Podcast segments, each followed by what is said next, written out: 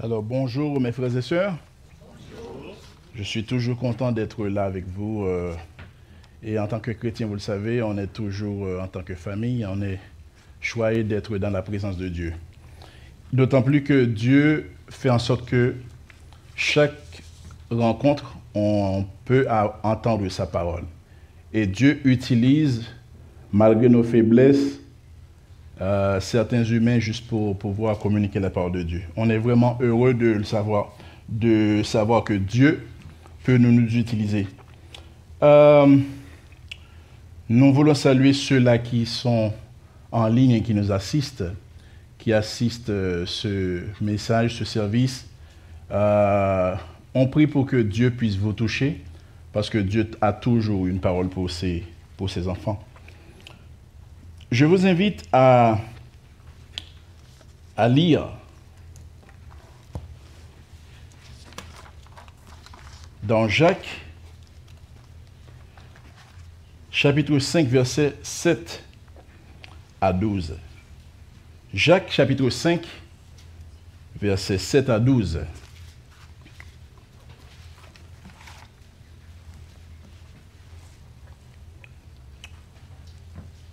Soyez donc patients, frères et sœurs, jusqu'au retour du Seigneur. Voyez le cultivateur, il attend le précieux fruit de la terre en faisant preuve de patience envers lui jusqu'à ce qu'il ait reçu les premières et les dernières pluies. Vous aussi, soyez patients, affermissez vos cœurs, euh, car le retour du Seigneur est proche. Ne vous plaignez pas les uns des autres, frères et sœurs, afin de ne pas être jugés.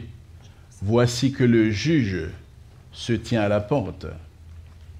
Mes frères et sœurs, prenez pour modèle de patience dans la souffrance les prophètes qui ont parlé au nom du Seigneur. Nous disons heureux ceux qui persévèrent. Nous avons entendu, vous avez entendu parler de la persévérance de Job et vous avez vu la fin que le Seigneur lui avait accordée, car le Seigneur est plein de tendresse et de compassion. Avant tout, mes frères et sœurs, ne jurez pas, que ce soit par le ciel, par la terre ou par une autre forme de serment, mais que votre oui soit oui et que votre non soit non, afin que vous ne tombiez pas sur le jugement. Prions. Seigneur, merci pour, euh, pour cette grâce que tu nous as faite d'être adoptés et aujourd'hui nous sommes tes enfants. Tu vas plus nous rejeter parce que tu nous as rachetés. C'est toi qui, as fait cette œuvre. Nous te demandons, Dieu, de prendre direction de ce moment où le sermon va être délivré avec juste un homme faible, mais tu vas mettre ta force dans, nos faiblesses, oh Dieu. Merci pour, tout. Bénis, bénis ce moment, bénis chaque frère et sœur qui, qui euh, sont là juste pour écouter ta parole. Permets après le message qu'ils puissent trouver quelque chose en vue de l'appliquer dans leur vie, oh Dieu. Merci pour tout, au nom de Jésus. Amen. Les Saintes Écritures affirment que Dieu a créé l'homme à son image selon sa ressemblance. Ainsi, il a pu tisser une relation intime avec ce dernier. Mais tout a changé le jour où Adam et Ève ont délibérément désobéi à Dieu. Et par cet acte de désobéissance, ils ont légué l'héritage du péché à toute la race humaine.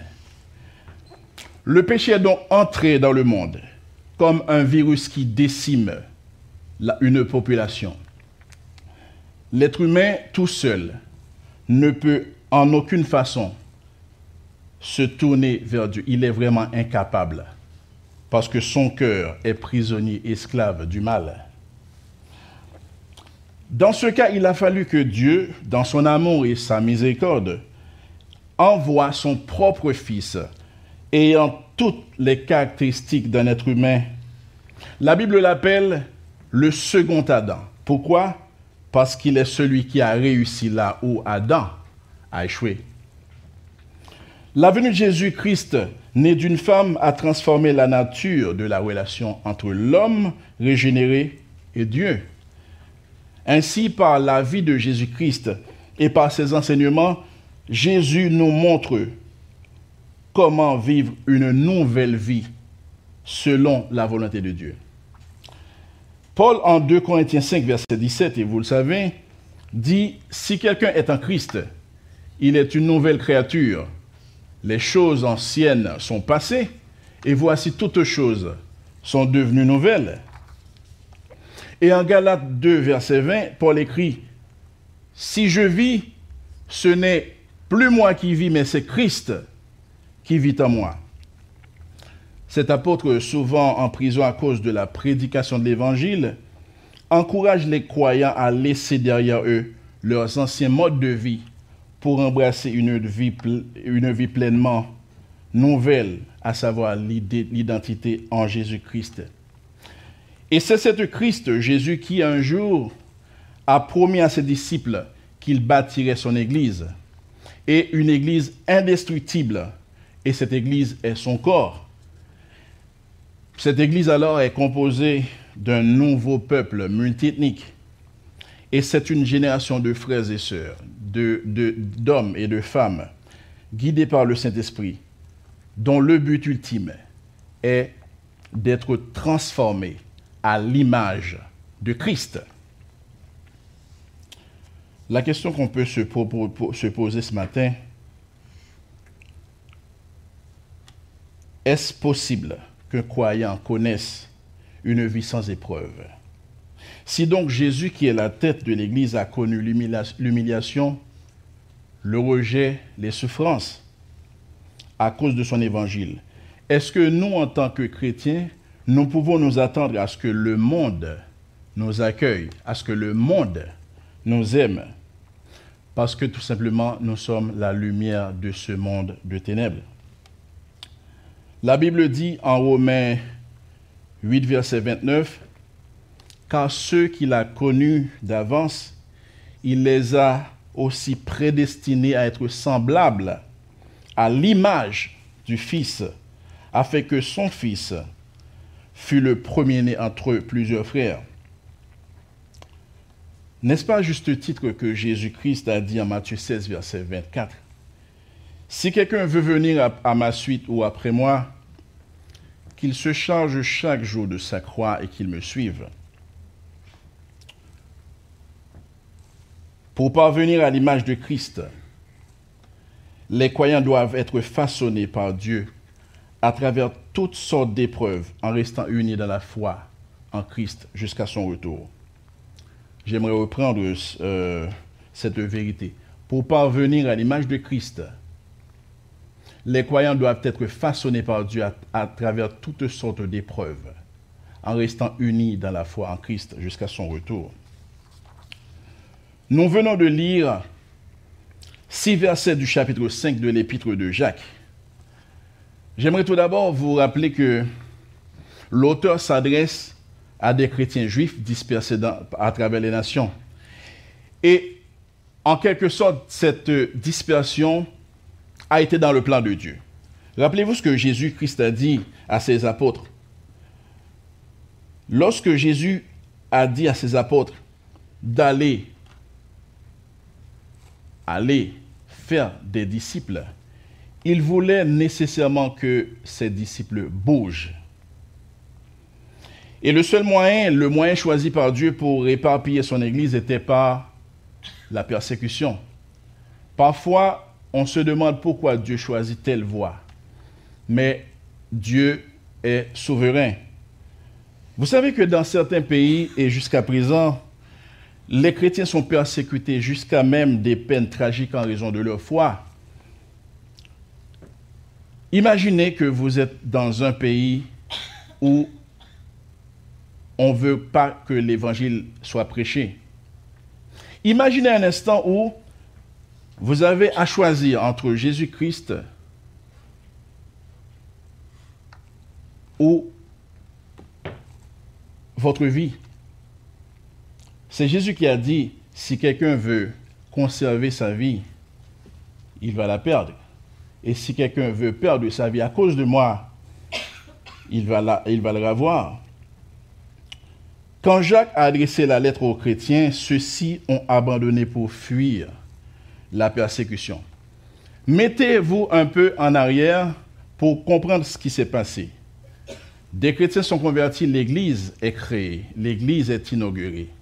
Et à un certain moment, Dieu voit que le peuple, en fait l'Église, voulait quand même en quelque sorte avoir un, confort. Comme nous aujourd'hui, on vient à l'Église on n'est pas persécuté jusqu'ici. Mais Dieu voulait que l'évangile soit propagé. Alors il a utilisé, comme on l'a dit tout à l'heure, cette voie, ce moyen. La persécution. La persécution n'est pas quelque chose d'intéressant, mes chers amis. Imaginez pourquoi un chrétien qui sert Dieu est persécuté. Est-ce que Dieu ne pouvait pas éviter la persécution? Mais rappelez-vous que Dieu, lui, il fait toutes choses selon sa propre volonté. J'aimerais que vous puissiez voir, et on va l'afficher euh, sur l'écran, ce que Jacques dit au verset 2 à 4 du chapitre 1er. Et on aimerait vraiment que vous, parce que ça c'est l'introduction de ce que Jacques voulait développer. Il a dit, mes frères, regardez comme un sujet de joie complète les diverses épreuves auxquelles vous pouvez être exposés, sachant que l'épreuve de votre foi produit la patience. Et c'est très important de souligner le verset 4, mes frères et sœurs. Mais il faut, voyez le verbe très fort, il faut que la patience accomplisse parfaitement, complètement son œuvre. Et il y a un but ici, afin que vous soyez parfaits et accomplis sans faillir en rien.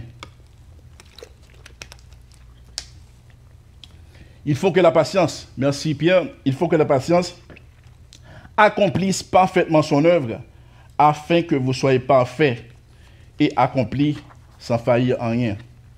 En d'autres termes, Jacques voulait dire, il faut aller jusqu'au bout. Rappelez ce que Jésus-Christ avait fait lorsque Jésus-Christ est venu sur terre.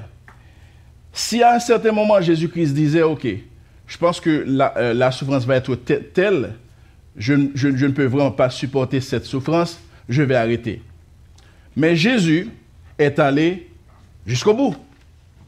Les croyants dont il est question ici faisaient face à des défis énormes, des défis spécifiques. Ils essayaient de concilier leur héritage juif avec leur nouvelle foi en Jésus-Christ. Ils avaient quand même un choix à faire, tout comme nous, nous avons un choix. Nous, avons fait notre choix. Dans les versets 7 à 12 du chapitre 5, comme on l'a vu, Jacques met l'accent sur trois exhortations. Ces exhortations nous concernent aussi aujourd'hui. Il s'agit de la patience, l'endurance et l'honnêteté. Pierre, en attendant le retour du Seigneur, les croyants doivent user de patience. Prenez donc patience, frères, jusqu'à l'avènement du Seigneur. Voici que le laboureur attend le précieux fruit de la terre, plein de patience à son égard, jusqu'à ce qu'il ait reçu les pluies de la première et de l'arrière-saison. Vous aussi prenez patience, affermissez vos cœurs, car l'avènement du Seigneur est proche. Il continue pour dire, ne vous plaignez pas les uns des autres, frères, afin que ne vous soyez pas jugés. Voici que le juge se tient à la porte. Le mot donc, au verset 7, indique un lien logique entre ce qui a été dit précédemment. Rappelez-vous que Jacques fustigeait euh, les nouveaux riches qui étaient injustes envers les malheureux cultivateurs. Alors Jacques demande à ces chrétiens opprimés d'être patients jusqu'à l'avènement du Seigneur. L'évangile de Jésus-Christ est totalement différent de ce, que nous, euh, de ce que le peuple Israël a reçu comme enseignement, comme loi. C'est la raison pour laquelle à Maître Jésus dit, vous avez entendu qu'il a été dit, mais moi, je vous dis. Imaginez maintenant un, groupe de gens, une génération de frères et sœurs qui, à qui Jésus demande d'endurer les souffrances, d'être patient, même si vous êtes, euh, injurié, par exemple. Comme exemple de patience, Jacques fait mention d'un agriculteur qui doit attendre patiemment que la précieuse récolte mûrisse. Vous savez que dans le domaine de l'agriculture, un agriculteur, il doit préparer le sol. Il doit ensuite planter des graines, des semis ou des plants. Il doit aussi prendre soin de ses cultures. Donc prendre soin veut dire que il doit, ça comporte l'arrosage, la fertilisation, le désherbage, la protection contre les maladies et les ravageurs, ainsi que la surveillance de la croissance des plantes. Mais il y a une chose qui est sûre ici. Un agriculteur doit être patient, il doit en attendant la récolte. D'autant que la météo est hors de son contrôle. Il est vrai que le laboureur, lui, le, cultivateur, il fait toutes ces choses, il, franchit toutes ces étapes, mais cependant, il y a certains paramètres qui lui sont totalement euh, inconnus ou euh, sur lesquels il n'a pas le contrôle. En ce qui concerne le croyant, en attendant patiemment le retour de Christ, nous avons du travail à faire. En attendant que Jésus revienne, nous devons servir Dieu. Nous devons prendre soin les uns des autres. Et il y a un élément très important, mes frères et sœurs. Nous devons annoncer la bonne nouvelle. L'Église primitive a vécu dans l'attente constante du retour de Christ. Et nous aussi, nous devrions suivre ce modèle.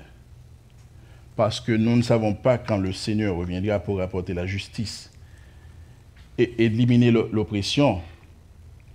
Donc nous devons attendre avec patience, sachant que le retour de Christ est inéluctable.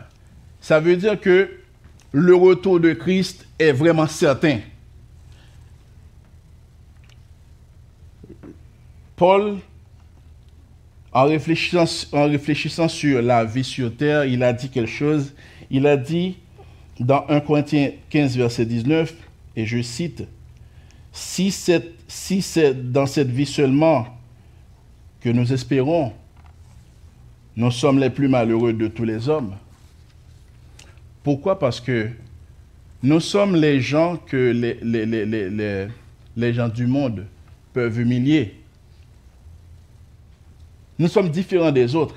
Si imaginez un instant, malgré nos souffrances et nous devons vivre juste sur cette terre, nous serons vraiment les plus malheureux.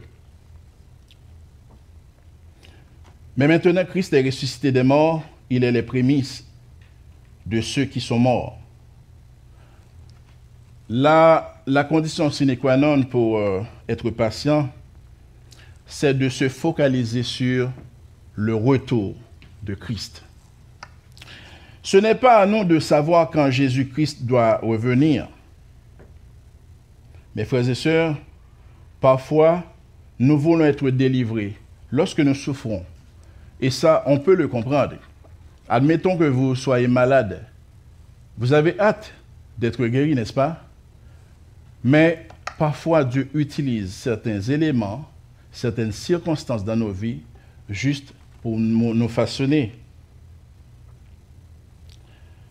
Ces croyants qui sont confrontés à la persécution, imaginez, persécution à l'extérieur et à quelques problèmes à l'intérieur, on peut comprendre ces gens, ils étaient exposés à toutes sortes de tentations. Et ces tentations, ils étaient enclins à grogner ou à critiquer les uns des autres. Jacques les exhortait à plutôt maintenir l'unité en attendant leur Seigneur. Car la force de l'Église réside dans l'unité et non pas dans la division. Il y a certaines églises qui sont divisées. Pourquoi? Parce qu'il y a certains intérêts, des intérêts qui ne sont pas sains, des intérêts qui ne proviennent pas vraiment de Dieu. Jacques non seulement demande aux croyants d'être patients, mais aussi de suivre les modèles des serviteurs de Dieu qui ont souffert avant eux. Pierre, les croyants doivent suivre les modèles de patience en étant dans la souffrance. Le mot souffrance, c'est quelque chose qui n'est pas agréable à entendre en réalité. Parce que si vous l'avez vécu, je ne pense pas que si vous avez un choix à faire, vous allez choisir la souffrance. Parce que c'est sûr que la souffrance, ce n'est pas quelque chose euh, pour, lequel euh, on opte. Les croyants doivent suivre le modèle de patience en étant dans la souffrance. Prenez mes frères pour modèle de souffrance et de patience les prophètes qui ont parlé au nom du Seigneur. Voici, nous disons, bienheureux ceux qui ont tenu ferme. Vous avez entendu parler de la fermeté de Job, et vous avez vu la fin que le Seigneur lui accorda, car le Seigneur est plein de compassion et de miséricorde. Les chrétiens juifs connaissaient les histoires des prophètes, dont beaucoup ont souffert et ont été tués pour avoir proclamé le message de Dieu. Nous pouvons citer des prophètes comme Élie, Jérémie, Amos. Jacques rappelle à ses lecteurs que même ceux qui parlaient au nom du Seigneur avaient fait preuve de patience dans la souffrance. Et une partie de son point est que Dieu ne préserve pas de la souffrance ce qu'il a appelé, il les préserve au contraire dans la souffrance.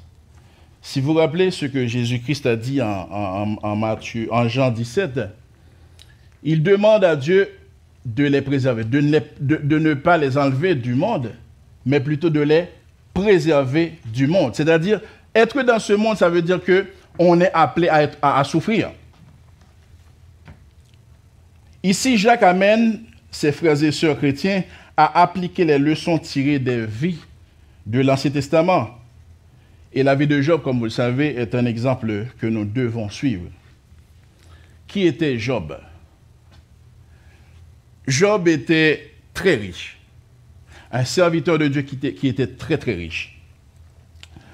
Mais il arrive que Dieu voulait compter sur Job. Pourquoi? Parce que Satan voulait contester avec Dieu. C'est parce qu'il est riche. Puisqu'il est riche, normalement, il est riche, il te sert.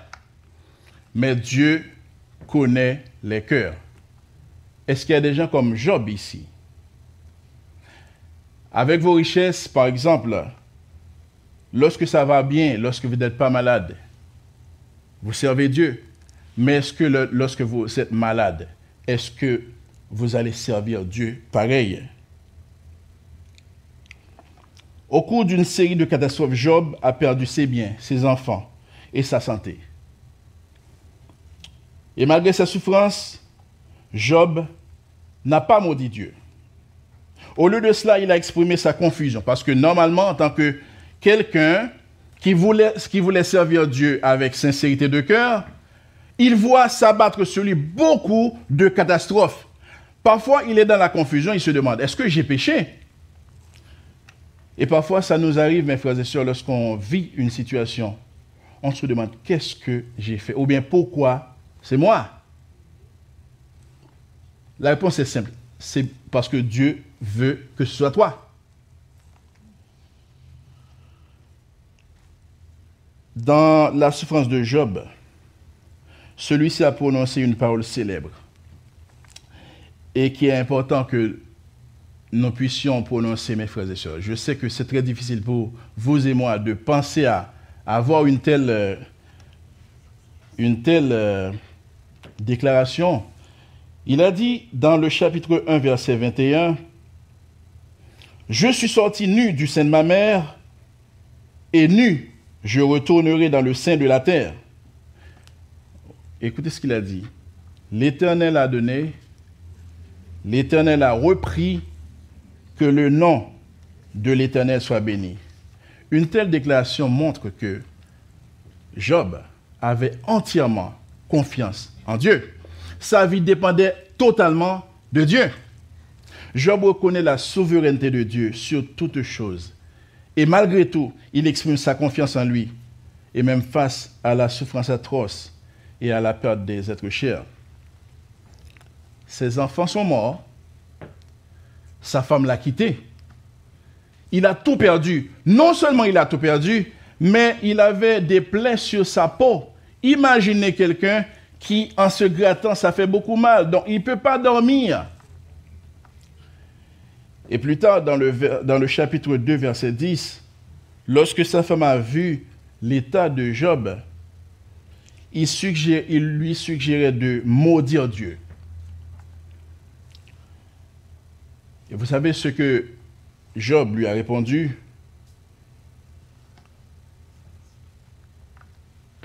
Il a dit, tu parles comme une femme insensée. Quoi? Nous recevons de Dieu le bien et ne recevrions non pas le mal. Et tout cela, et tout cela, Job ne pécha point par ses lèvres. La réponse de Job dans ce verset montre sa résilience et sa foi inébranlables. Dieu ne cherche pas des chrétiens qui viennent les dimanches chanter de beaux cantiques, entendre euh, la parole de Dieu, mais Dieu veut forger ses filles et ses fils. Amen. Je comprends que c'est un message assez difficile à entendre, mais c'est la vérité. Notre Dieu est bon, c'est vrai, mais ce qu'il faut retenir, c'est que Dieu, dans sa souveraineté, il veut nous amener à l'image de son Fils Jésus-Christ. Parce que si nous disons que nous sommes disciples de Jésus-Christ, il faut le prouver, n'est-ce pas?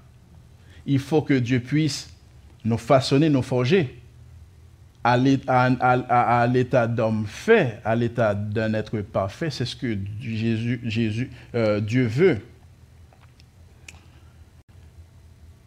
Au chapitre 42 et 12, verset 12, on peut voir comment le Seigneur l'a délivré et restauré. L'idée de tout ça, c'est que Dieu a misé sur Job. Est-ce que Dieu peut miser sur vous aujourd'hui? Et c'est une très très bonne question. Vous clamez que vous êtes serviteur de Dieu, que nous sommes enfants de Dieu.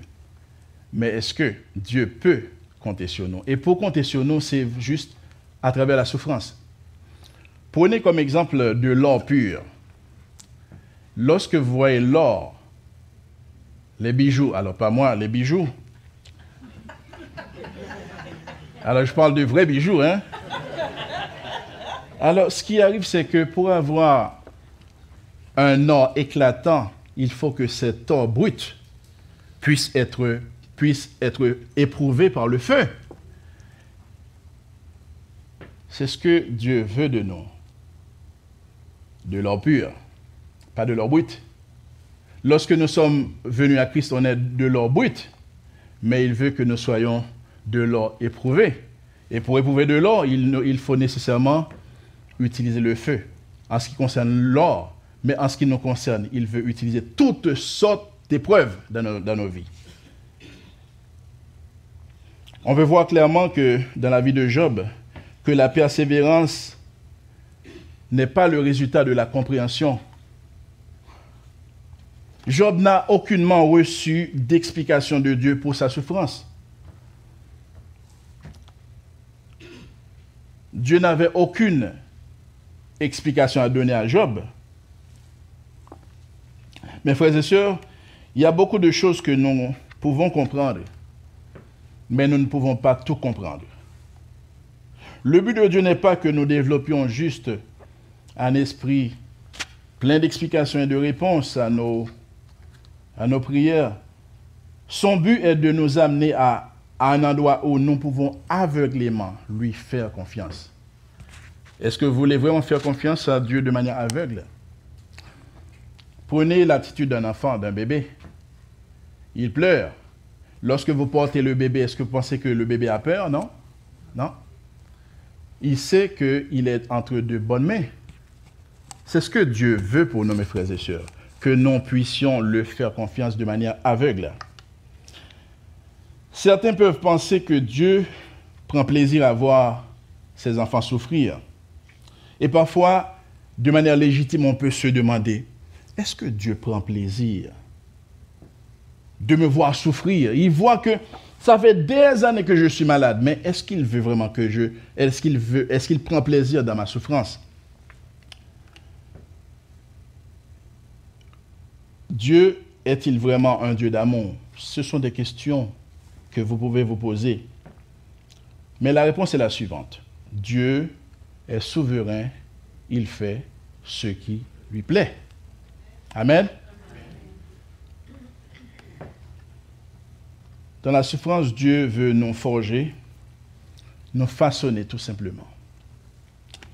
Pourquoi? Parce que nous lui appartenons. Et c'est ce que vous chantez toujours. J'appartiens à Christ. Mais si vous appartenez vraiment à Christ, il peut faire de vous ce, que bon lui semble.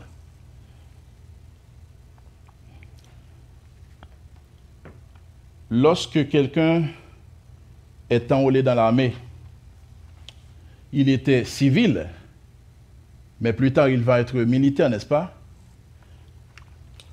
C'est un passage, c'est un passage d'un état à un autre état. Quelqu'un qui est enrôlé dans l'armée, il doit nécessairement subir un entraînement qui met à l'épreuve sa condition physique, sa discipline et l'endurance. Au départ, c'est très très difficile, car il doit s'acclimater à toutes sortes de circonstances. Conditions climatiques difficiles, manque de sommeil, ressources illimitées, il ne mange pas assez bien, risque de blessure physique ou psychologique élevé. Mais vous savez, après l'entraînement, mes frères et sœurs, cette personne n'est plus la même auparavant. Euh, je ne sais pas si vous avez connu euh, la petite disquette lorsqu'on parlait de l'informatique auparavant, une petite disquette. Parfois, on entend parler, on dit, OK, je vais réformater la disquette. Tout comme euh, vos, clés USB, c'est aussi. Lorsque vous réformatez, qu'est-ce que vous faites? Vous enlevez totalement ce qui, a, été dessus. Et pour, que ce soit nouveau, c'est ce que Dieu veut faire. Dieu veut nous réformater, mes frères et sœurs. Après l'entraînement, cette personne n'est plus la même, elle est réformatée. Elle a une nouvelle vision du monde. Un soldat doit nécessairement souffrir. Est-ce que c'est parce que l'armée le, déteste? Mais c'est parce que l'armée veut en sorte qu'il soit quelqu'un de différent. De, différent. Il ne veut pas qu'il soit juste un, civil, mais il veut, il veut que cette personne soit prête au combat, que cette personne soit prête à servir l'armée. Paul demande à Timothée de souffrir avec lui comme un bon soldat. Paul utilise le terme soldat parce qu'il sait forcément que un soldat doit souffrir. Il dit, souffre avec moi comme un bon soldat de Jésus. Pas juste un bon soldat, mais un bon soldat de Jésus. Il continue pour dire, il n'est pas de soldat qui s'embarrasse aux affaires de la vie, s'il veut plaire à celui qu'il a enrôlé. Et l'athlète n'est pas couronné s'il n'a pas, euh, pas, combattu suivant les règles. Jacques encourage ses lecteurs à avoir confiance en Dieu, à attendre patiemment, à persévérer, à se souvenir de la tendresse et de la miséricorde de Dieu. Jacques demande aux croyants d'être patients, de suivre les modèles des serviteurs de Dieu qui ont souffert avant eux. Il les exhorte aussi à l'honnêteté. Avant tout, ou avant toute chose, mes frères, ne jurez ni par le ciel, ni par la terre, ni par aucun autre serment. Mais que votre oui soit oui et que votre non, non, afin que vous ne tombiez pas sous le jugement. Remarquez le but ici, c'est afin que vous ne tombiez pas sous le jugement. Quelqu'un qui prend à la légère le, ce qu'il dit peut tomber sous le jugement de Dieu, afin que vous ne tombiez pas sous le jugement. Le verset 12 parle de serment. Lorsqu'on lit ce passage, on se demande, mais quel rapport y a-t-il entre ce qui précède et ce qui suit? Pourquoi Jacques, parle-t-il ici de serment? Notons que le verset commence par l'expression avant tout ou avant toute chose. Et c'est très très déterminant dans cette phrase. Avant toute chose. Cette expression indique la priorité, l'importance ou ce qui est plus important. Jacques fait référence aux paroles de Jésus-Christ dans Matthieu 5, verset 37, 34 à 37. Pourquoi? Parce que les serments étaient une pratique courante chez les Juifs. Et Jacques voulait qu'elle soit abolie parmi les croyants. Ça devenait tellement banal, les gens faisaient juste des serments. Et ce qu'on dit souvent, vous entendez toujours les gens dire, je, le jure. Ça devient tellement banal, je le jure. C'est comme si, en parlant, en blaguant, il dit, je le jure. Les gens de l'époque faisaient des garanties verbales irrespectueuses qu'ils pouvaient eux-mêmes annuler par des subtilités, vous comprenez? Et ces serments étaient destinés à créer une impression de vérité, parce que lorsque quelqu'un fait un serment, il veut faire en sorte qu'on puisse croire en lui, croire à ce qu'il dit. Devant une telle situation, Jacques exhorte les chrétiens à ne pas avoir besoin de prêter serment pour garantir la vérité de ce qu'ils disent. L'honnêteté devrait être incontestable chez un chrétien. Il ne devrait pas y avoir aucune, raison pour, pour eux de devoir renforcer une déclaration par le serment. Et si on réfléchit très très fort là-dessus, mes frères et sœurs, vous allez voir dans Matthieu 12, verset 36-37, ce que Jésus dit. Je vous le dis, au jour du jugement, les hommes rendront compte de toute parole vaine qu'ils auront proférée. Et remarquez ici, il emploie toujours l'idée de jugement. Car par tes paroles tu seras justifié et par tes paroles tu seras condamné. L'idée de avant toute chose ou avant tout, on peut essayer de comprendre cette idée euh, par rapport à un parent qui donne des préceptes à ses enfants. Imaginez un parent avant de sortir, il dit, OK, OK, écoute, tu touches pas ça, tu touches pas ça, tu ranges ça, etc. Mais on pourrait dire, OK, la dernière chose est la moins importante. Mais remarquez, lorsque le parent dit, mais avant toute chose, ça veut dire le plus important. Même si tu pouvais oublier certaines choses, mais avant toutes ces choses, voici ce qu'il faut faire. C'est vrai que les deux, les, deux, les deux points qu'on vient de voir, elles sont très importantes, très très importantes. Mais l'autre point, le troisième point, où Dieu, euh, euh, Jacques demande aux croyants d'être des hommes sincères, c'est un élément très, très important. Pourquoi? Parce que ça, c'est l'essence même de quelqu'un qui suit Dieu. Pourquoi? Parce que Jésus est la vérité. Quelqu'un qui veut suivre Jésus-Christ ne peut pas être dans le mensonge. Et vous savez, le fait de, prêter serment, euh, c'est comme si on veut dire, OK, moi je suis quelqu'un de sérieux, je suis quelqu'un de sincère.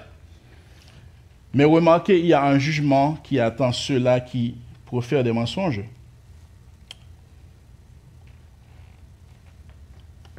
Jacques veut exhorter les parents, les, croyants par rapport à l'essence même du, du disciple de Jésus-Christ. Vivre selon la vérité. Vous savez, mes, frères et sœurs, Et on peut le comprendre.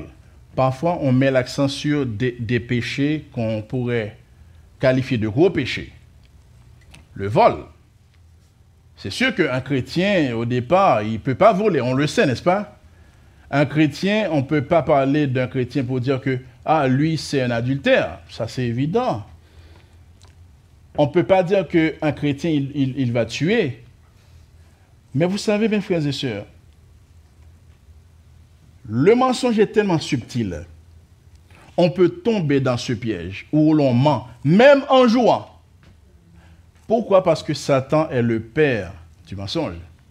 C'est l'un des éléments qu'il utilise souvent pour tromper les gens. On peut dire que euh, c'est une blague, mais remarquez bien, c'est une blague, mais ce n'est pas la vérité. Et lorsque vous jouez avec le mensonge, vous avez comme père, c'est la Bible qui le dit, c'est juste pour vous dire que c'est très important. Et il y a un- une idée très très importante, une très très importante où Jésus met l'accent euh, dessus lorsqu'il dit que votre oui soit oui et votre non soit non. Et il ajoute pour dire ce qu'on ajoute vient du malin.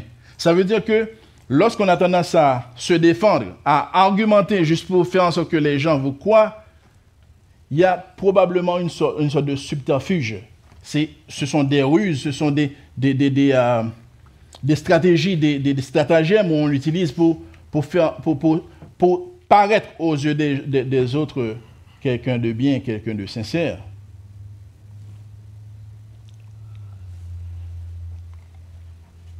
Ceux qui mentent ont pour père Satan, car Satan est le père du mensonge. Jacques rappelle les paroles de Jésus-Christ. Que votre oui soit oui et votre non soit non. Et en évitant le mensonge, mes, mes frères et sœurs, mensonge, demi-vérité ou omission de vérité, vous êtes connu comme quelqu'un, une personne digne de confiance. Euh, il peut y avoir un petit débat là-dessus pour dire est-ce que un chrétien qui est comparu devant le tribunal, est-ce qu'il doit prêter serment?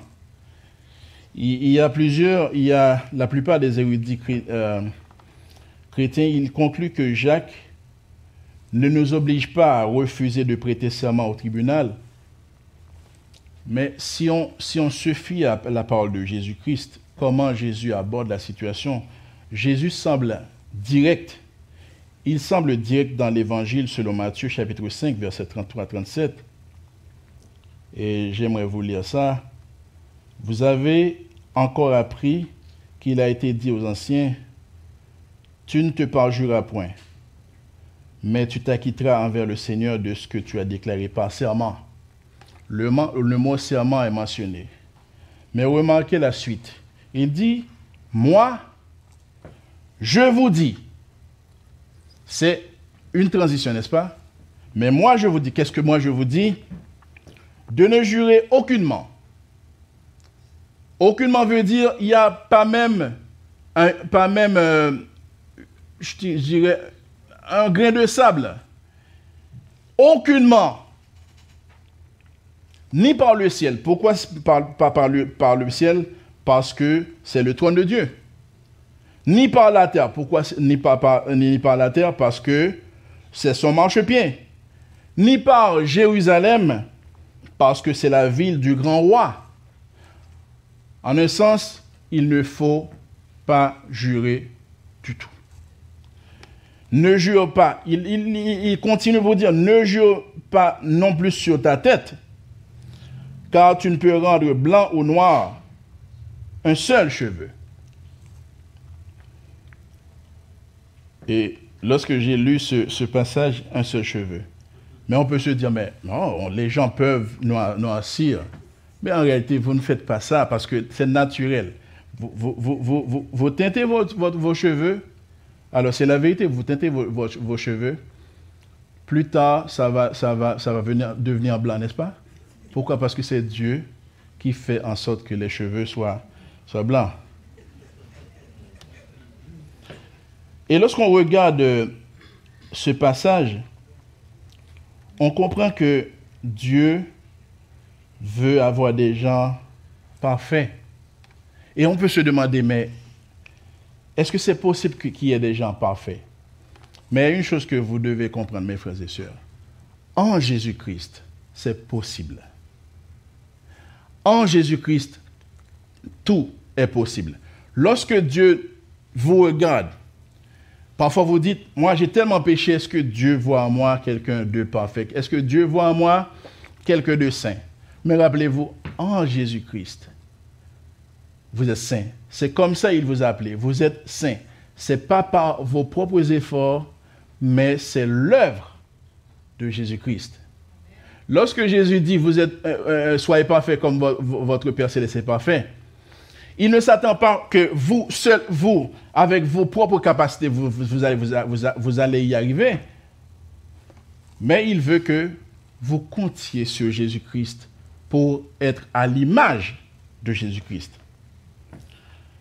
Je vais conclure, mais juste avant, j'ai réfléchi pendant cette semaine, je me disais, il y a un chant qui m'est venu à l'esprit, je me disais, ok, je vais devoir chanter une chanson euh, de Don Moen en français qui exprime les sentiments d'un chrétien dans la souffrance et qui malgré tout fait confiance à Dieu. Et je pensais surtout à Job.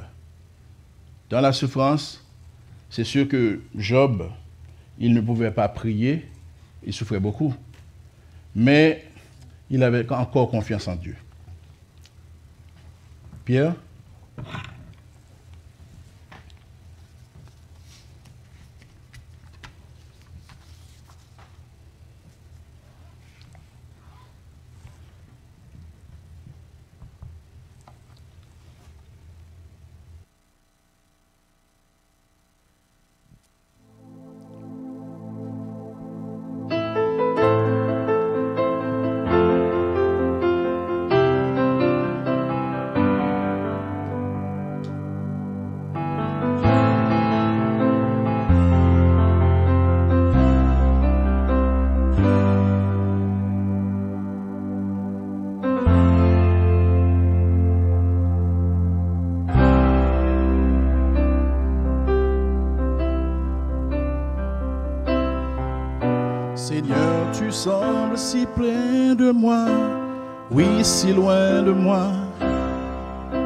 Que je ressens aujourd'hui.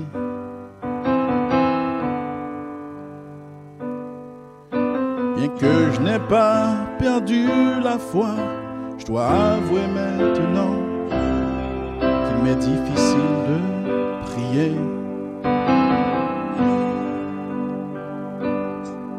Quand je ne sais pas quoi dire, j'ignore pas où commencer. Mais comme tu donnes ta grâce, Jésus, je te suivrai, je chanterai, je louerai. Même dans mes heures les plus sombres, la tristesse et la douleur, je chanterai, je louerai. Je cesserai de t'honorer parce que ta parole est vraie. Je chante.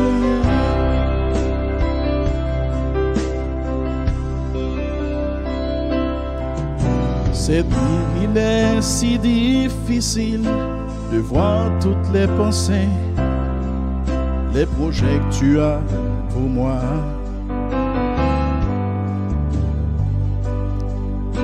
Mais je me confierai en toi, sachant que tu es mort pour me sauver.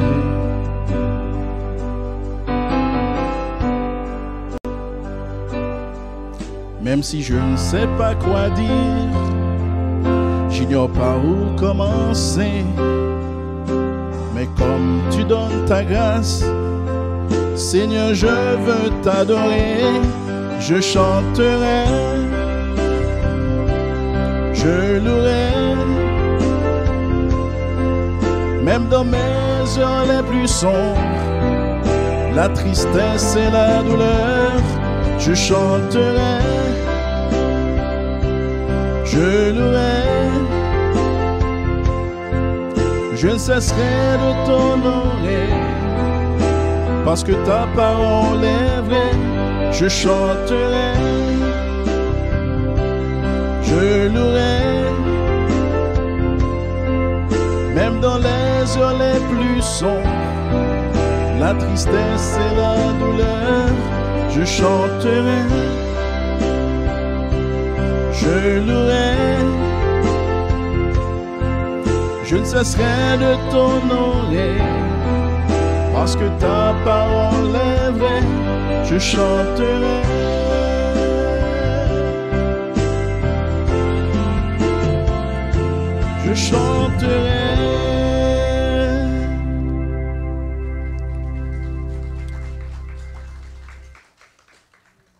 Si dans l'Ancien Testament la Bible parle de la création de l'homme, à l'image de Dieu, les écrits du Nouveau Testament introduisent l'idée de la transformation à l'image de Christ.